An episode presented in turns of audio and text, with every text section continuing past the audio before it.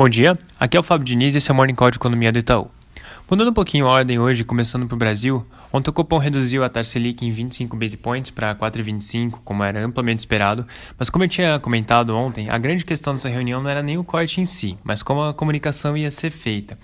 E essa comunicação de fato acabou chamando muito nossa atenção. É, o Banco Central sinalizou de uma forma bem clara que vai interromper o, o ciclo de cortes, e no texto do comunicado eles destacaram o fato de que o atual momento do ciclo econômico prescreve cautela, e por conta dos possíveis efeitos defasados da política monetária, eles entendem que essa interrupção do ciclo é a decisão mais adequada. Então, ainda assim, o, o comunicado manteve a, a mensagem que eles costumam colocar de que as próximas decisões vão continuar dependendo da evolução dos dados. E, e nesse quesito, a gente entende que, a, que as projeções de inflação para 2021 vão ter um, um peso bem grande, tá? É, lembrando que a ata dessa decisão vai ser divulgada na terça-feira e deve trazer mais detalhes sobre isso. Com essa, com essa mudança agora na sinalização e, e, consequentemente, essa interrupção do ciclo, a gente entende que, o, que a taxa vai ficar estável agora nesses 4,25% até o final do ano. Mudando um pouquinho de assunto, é, saiu uma notícia no UOL falando que os senadores do MDB decidiram priorizar a reforma tributária da Câmara ao invés da que está no Senado. Então, só para trazer um pouquinho mais de clareza, tem algumas propostas de reforma tributária que estão circulando atualmente.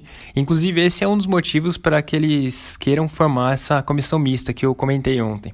Então, essa sinalização do, do MDB é bem importante por dois motivos. Primeiro, porque mostra que existe uma disposição é, para as casas dialogarem, e isso a gente não vinha vendo acontecer é, no final do ano passado. E segundo, porque o MDB é um partido muito forte no Senado. Então, essa decisão pode de fato fazer com que as discussões acerca da reforma tributária avancem mais.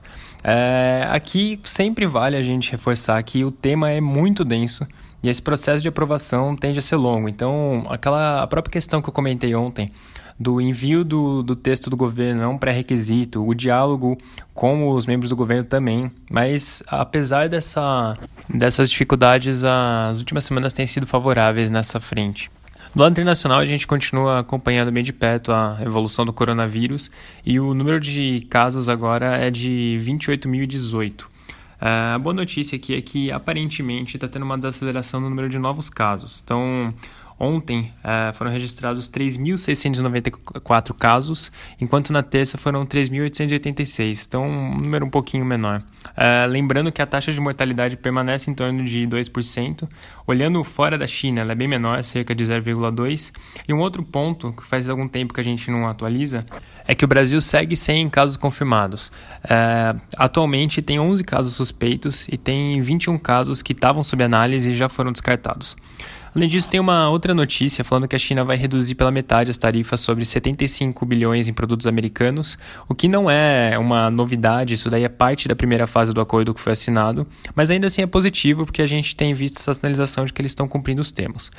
E por fim, ontem eu comentei dos resultados preliminares da votação em Iowa e agora a gente já tem 96% de, desses resultados apurados. Então o cenário se manteve muito parecido. O Buttigieg é, continua com os mesmos 26%, o Sanders com um pouquinho mais forte, agora também com 26%, a Warren com 18% e o Biden com 15%. Lembrando que na terça que vem tem a votação em New Hampshire é, é provável que tanto o Sanders quanto a Warren tenham um desempenho forte nessa, nessa votação por uma questão regional. Eles são de estados vizinhos, então isso acaba favorecendo um pouco.